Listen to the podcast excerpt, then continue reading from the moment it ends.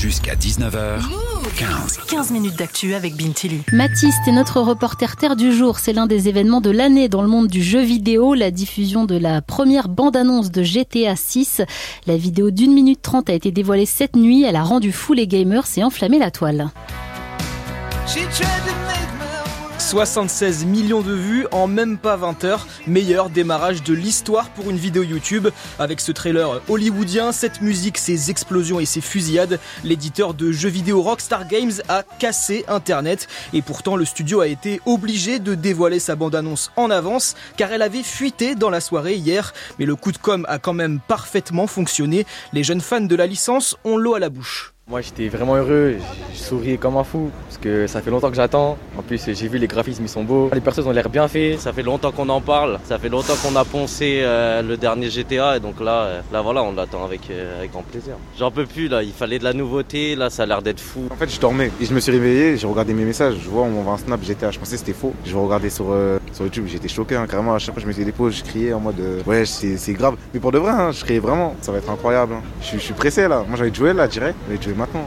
Ils sont déchaînés, ils n'en peuvent plus. Malheureusement, il va falloir patienter. GTA 6, c'est pour 2025. Alors Mathis, c'est quoi exactement GTA un jeu qui propose un monde ouvert où presque tout est permis. GTA invite le joueur à se mettre dans la peau d'un gangster. On enchaîne donc les braquages, les meurtres et beaucoup d'autres choses illégales. Ça offre un sentiment de liberté qui explique le succès de la licence. C'est la quatrième série la plus vendue dans l'histoire du jeu vidéo en seulement 5 épisodes. On parle de 400 millions de copies vendues. Le cinquième et dernier opus est toujours un best-seller, même 10 ans après sa sortie. Cinquième jeu le plus vendu dans le monde cette année. C'est un peu comme si le titre Papa De Stromae était encore dans les premières places du top 50. Christopher est vendeur dans un magasin parisien de jeux vidéo. Ça fait 10 ans qu'il vend GTA 5. Bah en ce moment, on n'en a même plus, hein, pour vous dire. Donc, euh, à chaque fois qu'on le réceptionne, en deux jours, il part en général. Hein. C'est vrai que là, du coup, je suppose qu'avec le, trailer de GTA 6, forcément, ça va, ça va influencer les gens à, à le reprendre. On imagine que GTA 6 aura le même impact vu l'engouement. Pour Olivier Moko, docteur en sciences politiques et spécialiste des jeux vidéo, ce jeu va révolutionner l'industrie comme à chaque opus. On va avoir un jeu d'une qualité euh, qui sera un des maîtres étalons de l'industrie pour les années à venir. C'est-à-dire que vous allez avoir une dimension technique, une écriture, et il monte à chaque fois le niveau. Et vous allez voir, ça va être la course derrière pour essayer de faire aussi bien que GTA.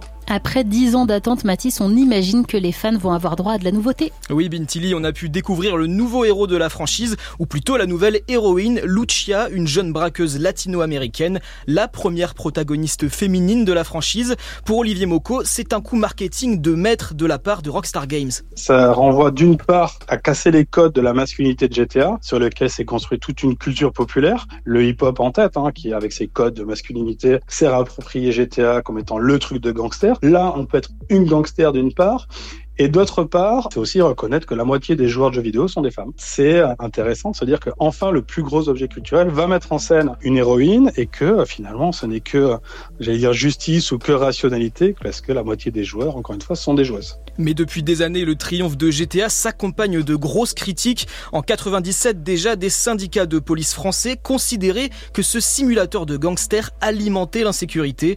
Aujourd'hui, GTA n'est toujours pas bien vu. Presque chaque année aux États-Unis, des sénateurs cherche à interdire totalement la licence. On le rappelle, ces jeux sont déconseillés aux mineurs. Merci beaucoup Mathis pour ce reportage.